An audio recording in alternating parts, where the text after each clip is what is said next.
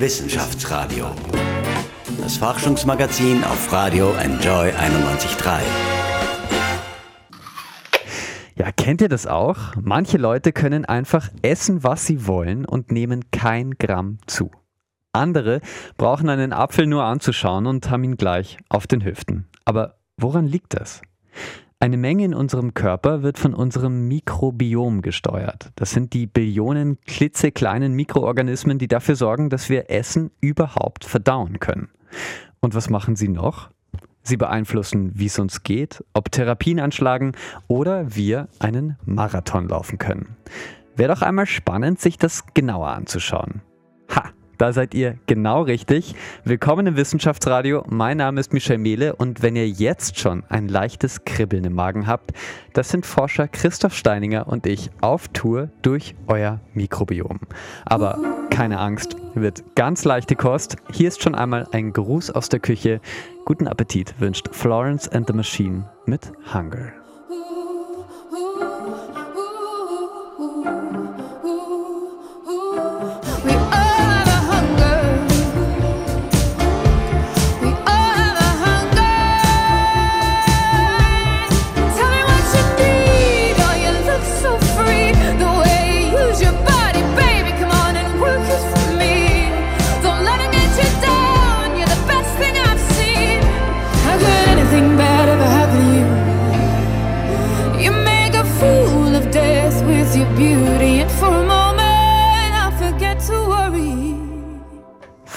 And the Machine mit Hunger. Willkommen im Wissenschaftsradio und hallo, Christoph Steininger. Hallo. Die gute Nachricht zuerst, dunkle Schokolade ist gut fürs Mikrobiom, aber was ist dieses Mikrobiom überhaupt? Bei der Erforschung des Mikrobioms hat sich ja auch in der allgemeinen Meinung zu Mikroorganismen, zu Bakterien äh, vieles verändert. Äh, wir haben immer gedacht, Bakterien, Viren sind böse, weil wir einfach immer, wenn wir krank waren, auch diese Keime gefunden haben. Und wir erkennen immer mehr, wie wichtig diese Keime für unser Wohlbefinden sein, sind, für unser Leben, für unsere Gesundheit. Und äh, das hat sich erst in den letzten wenigen Jahren so deutlich verändert, weil wir einfach auch sehen, dass wir bei gesunden Menschen ganz viele Bakterien, Viren, Pilze in unterschiedlichsten Regionen des Körpers finden und äh, haben mittlerweile auch ein etwas besseres Verständnis, was diese Keime für uns leisten. Es heißt, äh, das Mikrobiom beeinflusst direkt, ob wir glücklich sind zum Beispiel. Wie funktioniert das? Ja, eine gute Frage. Das ist auch schon etwas die Einschränkung zu dem derzeitigen Wissensstand. Wir können sehr gut äh, darstellen, wie divers die Keimflora in uns und um uns ist, aber diese funktionellen Zusammenhänge sind noch sehr schlecht beleuchtet. Das liegt auch daran, dass wir einfach noch nicht die Methoden zur Hand haben, um diese Komplexität aufzulösen, um diese Kette an Ereignissen zwischen dem Vorhandensein eines gewissen Bakteriums oder Virus äh, bis zu einer Erkrankung verfolgen zu können. Ja. Ich habe ein Video gesehen von einem englischen Arzt, äh, der nur noch Schmelzkäse isst, um sein Mikrobiom zu pimpen. Äh, kann man das zu Hause nachmachen? Ja, nachmachen kann man es schon, aber es ist nicht empfehlenswert, weil das, was wir definitiv bis jetzt auch sehen bei der ganzen Mikrobiomforschung, ist, dass eine gesunde und ausgewogene Ernährung, so wie wir es eh schon seit langem wissen, auch hier ganz wichtig ist. Das Mikrobiom, das sagt auch etwas über mich aus. Ähm, was sollte man denn essen für ein gesundes Mikrobiom? Das Mikrobiom des Darms zum Beispiel ähm, ist von äh, vielen Einflussfaktoren abhängig. Dazu gehört ganz wichtig die Ernährung. Da gibt es einige kontrollierte Studien, wo Menschen unterschiedlich ernährt wurden über mehrere Wochen. Und man hat gesehen, dass sich das Darmmikrobiom deutlich verändert mit der Ernährung. Dazu kommen aber noch weitere Faktoren wie die Genetik, in welcher Region wir leben, welche Gewürze wir verwenden, wie wir aufgewachsen sind, welche anderen sozialen Einflüsse es zusätzlich noch gibt. Äh, Und das macht es eben dann so schwierig zu sagen, der Schmelzkäse oder die schwarze Schokolade, die dunkle Schokolade sind die entscheidenden Faktoren für ein gut, gutes Mikrobiom. Ja, aber Sie haben es gerade schon ein bisschen angesprochen, das ist ja ganz spannend. Das bedeutet, ähm, ich bin jetzt 32, ich habe jetzt ein anderes Mikrobiom vielleicht als ein 20-Jähriger, als ein 70-Jähriger. Das sagt etwas, also kann man auch rückschließen auf unser Alter. Es gibt auch zwischen, äh, Unterschiede zwischen Europäern und Afrikanern, habe ich gelesen. Ähm, wieso ist das spannend zu wissen? Da haben Sie recht, das Mikrobiom verändert sich mit äh, uns und über das Leben hinweg. Wir haben ein völlig anderes Mikrobiom, wenn wir auf die Welt kommen. Innerhalb der ersten Tage geht man davon aus, entwickelt sich das Mikrobiom. Da gibt es unterschiedlichste Einflüsse, wie ob man mit Brustmilch äh, ernährt wird oder mit Babynahrung. Das verändert das Mikrobiom ganz wesentlich und natürlich dann auch die Lebensumstände, unter denen man aufwächst, Medikamente, die man erhält, vielleicht Antibiotika über das Leben hinweg. Und so unterliegt das Mikrobiom einer ständigen Veränderung mit unserem äh, Alter. Und bei alten Menschen sieht man auch, dass das Mikrobiom sich ganz anders zusammensetzt als bei jungen Menschen wie bei Ihnen. Äh, da erwarte ich mir eine völlig andere Zusammensetzung des Mikrobioms. Das wäre doch mal spannend, sein eigenes Mikrobiom zu kennen. Und tatsächlich, das geht. MyBioma, ein Startup aus Niederösterreich, entschlüsselt euer Mikrobiom für 170 Euro. Was halten Sie davon?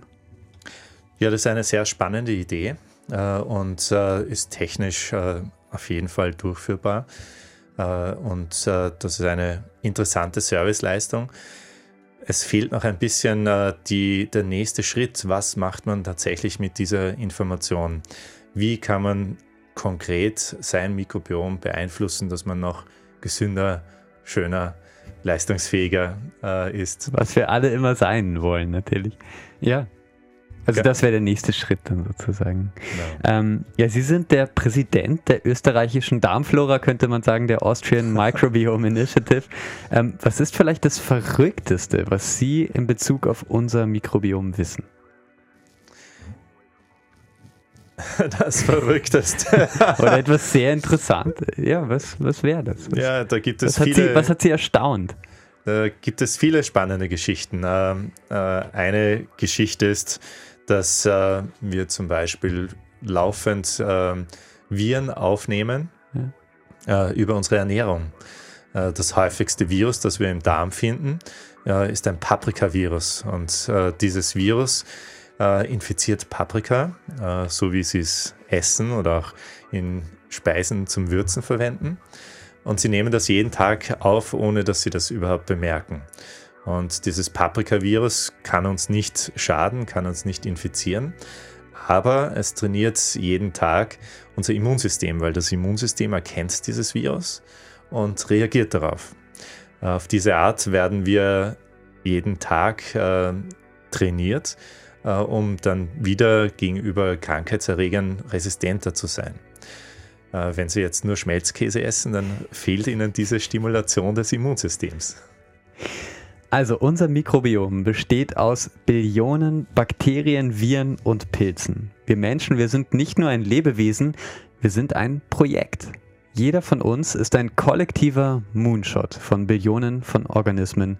Wir feiern das mit Elton John und Rocketman. She packed my bags last night, pre-flight. Zero hour, 9 a.m. and I'm gonna be high as a kite by then.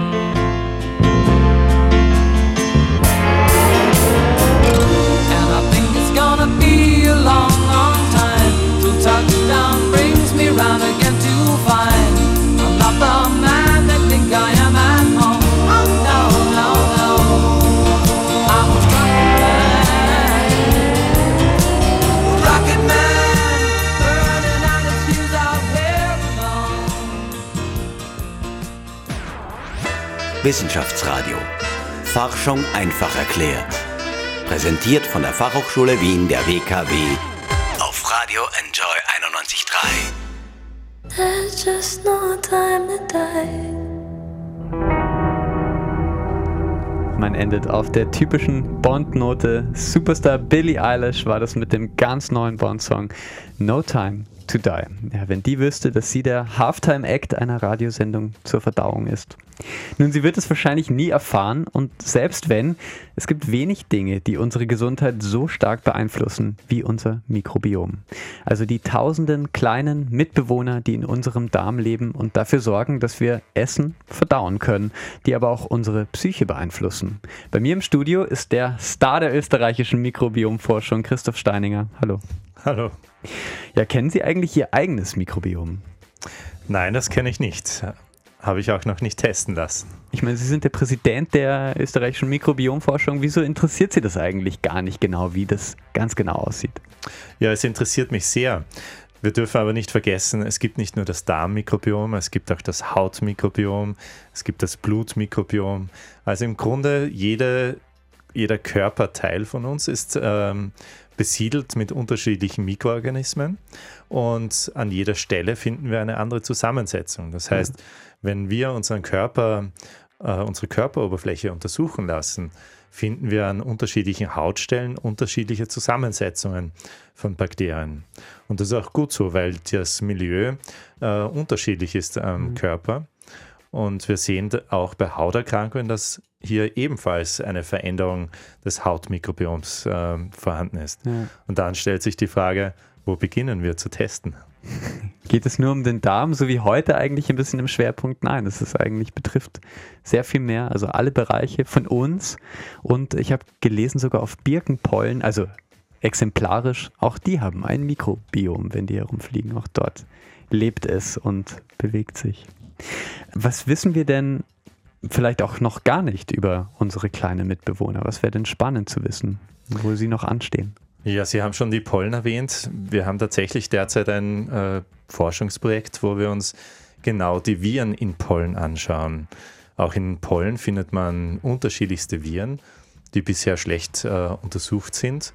Und wir finden es sehr spannend äh, zu sehen, dass Menschen auf Pollen allergisch reagieren oder nicht reagieren und nicht nur diese Pollen inhalieren, sondern auch mit den Pollen unterschiedliche Viren. Und da versuchen wir gerade herauszufinden, welche Bedeutung das hat. Ja, ähm, es entstehen auch schon die allerersten Therapien und eine davon, ich hoffe, ihr seid jetzt nicht gerade beim Essen, ähm, davon ist Kot von einem Menschen in den anderen zu spritzen, also Scheiße transplantieren, das zweite Wort war ein Substantiv. Warum macht man das? Ja, das ist tatsächlich schon eine gut etablierte Therapie, die sogar vor 100 Jahren schon mal angewandt wurde und über die Jahrzehnte immer wieder mal in Mode gekommen ist. Äh, mit der Mikrobiomforschung hat man bemerkt, dass das auch wissenschaftliche äh, fundierte Daten sein können. Aber äh, die Therapieoption wird nur besonders ausgewählten Fällen vorbehalten. Äh, das sind Menschen, die überhaupt kein Darmmikrobiom mehr aufbauen können, nach schweren Infektionserkrankungen zum Beispiel. Und wie wir gerade besprochen haben, ohne Darmmikrobiom geht es nicht. Und das ist sozusagen der letzte Ausweg. Funktioniert häufig sehr gut, aber wir wissen leider immer noch zu wenig über das Darmmikrobiom und wir sind uns auch noch nicht ganz sicher, was für mögliche langzeitige Nebenwirkungen das haben kann. Und dem dementsprechend verwenden wir das auch nicht zum Beispiel in der Schönheitsmedizin, um Menschen schlanker zu machen. Also bis äh, diese Diät einmal den Weg auf die Titelseite der Wienerin findet, dauert es noch ein bisschen wahrscheinlich. Gibt es denn dann vielleicht auch andere Wege, weniger drastische, wie ich ein Mikrobiom wieder gerade biegen kann, das ein bisschen in der Kurve hängt? Ja, einen ganz wichtigen äh, Teil macht die Ernährung aus, wie wir schon gesprochen haben. Damit kann man schon sehr viel bewegen. Äh, dazu kommen auch noch die Optionen mit Probiotikern, also Bakterienstämmen, die man über äh, Kapseln, Tabletten einnimmt und damit äh, das Mikrobiom beeinflussen kann. Wenn wir über das Hautmikrobiom sprechen, macht es einen großen Unterschied, welche Hautpflegemittel wir verwenden, wie sorgfältig wir mit unserer Haut umgehen. Wie zuvor schon erwähnt, äh, an den unterschiedlichen Hautstellen ist das Mikrobiom anders. Das liegt daran auch, dass ähm, unterschiedliche Verteilung von Schweißdrüsen gibt am Körper, äh, unterschiedliche Oberfläche auf der Haut und damit unterschiedliche Lebensbedingungen für die Bakterien. Und wenn wir unsere Haut sorgfältig und sorglich behandeln, dann haben wir auch ein gesünderes Mikrobiom, das uns vor äh, Eindringlingen schützt, die wir nicht haben wollen. Ja. Ist auch äh, bei der Geburt, habe ich gelesen, spielt das Mikrobiom eine große Rolle. Kinder, die auf natürlichem Weg äh, geboren werden, das haben Sie auch vorher schon gesagt oder angedeutet, äh, die bekommen sehr viel Mikrobiom über den Geburtskanal mit. Kaiserschnittkinder müssen das sich zum Beispiel noch aufbauen. Was ist denn da spannend gerade ähm, an diesem Bereich? Ja, das macht einen äh, großen Unterschied hinsichtlich des Mikrobioms, ob Kinder äh, über die natürliche Geburt oder über Sektio, über Kaiserschnitt zur Welt kommen.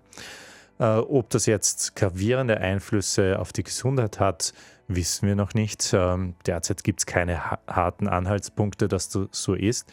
Wir sehen aber, dass dieser Effekt über das erste Jahr hinweg wirksam ist und nicht nur in den ersten Tagen wirksam ist.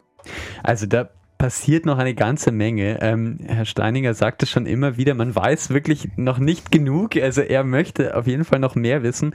Aber es ist natürlich auch spannend, in die Zukunft zu schauen. Werden wir irgendwann in unser Mikrobiom künstlich eingreifen? Tun wir ja jetzt schon eigentlich durch das, was wir uns zu uns nehmen, durch das, wie wir uns verhalten. Ähm, aber könnte das nochmal mehr werden, um bessere Leistungen zu bringen, um im Weltraum, sage ich mal, als Astronaut größere Überlebenschancen zu haben oder in der Schule konzentrierter zu sein? Wie stellen Sie sich das vor? Ja, die andere Art des Dopings.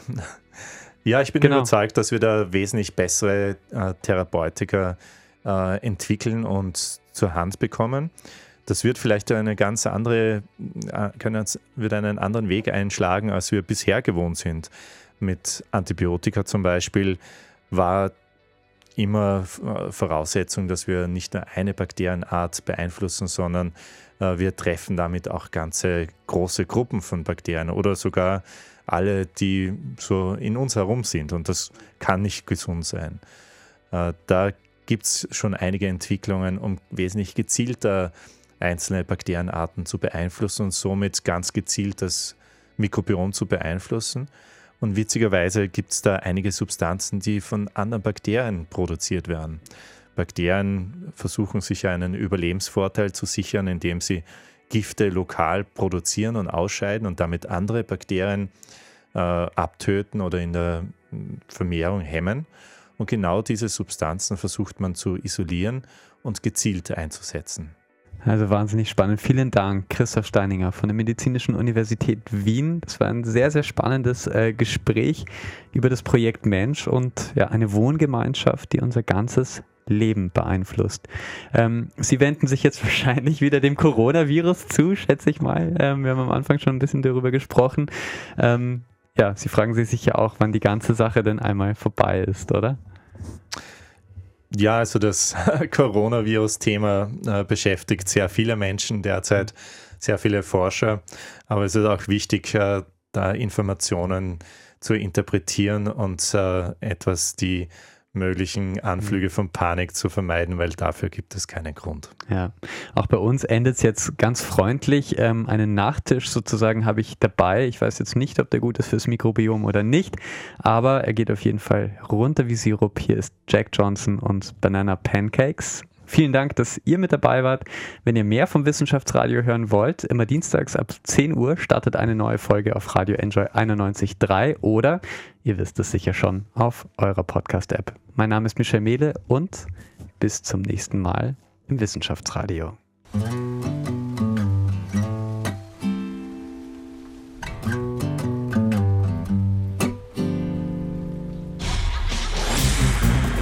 Wissenschaftsradio, das Forschungsmagazin. Jeden Dienstag von 10 bis 11. Alle Infos unter Enjoy Radio.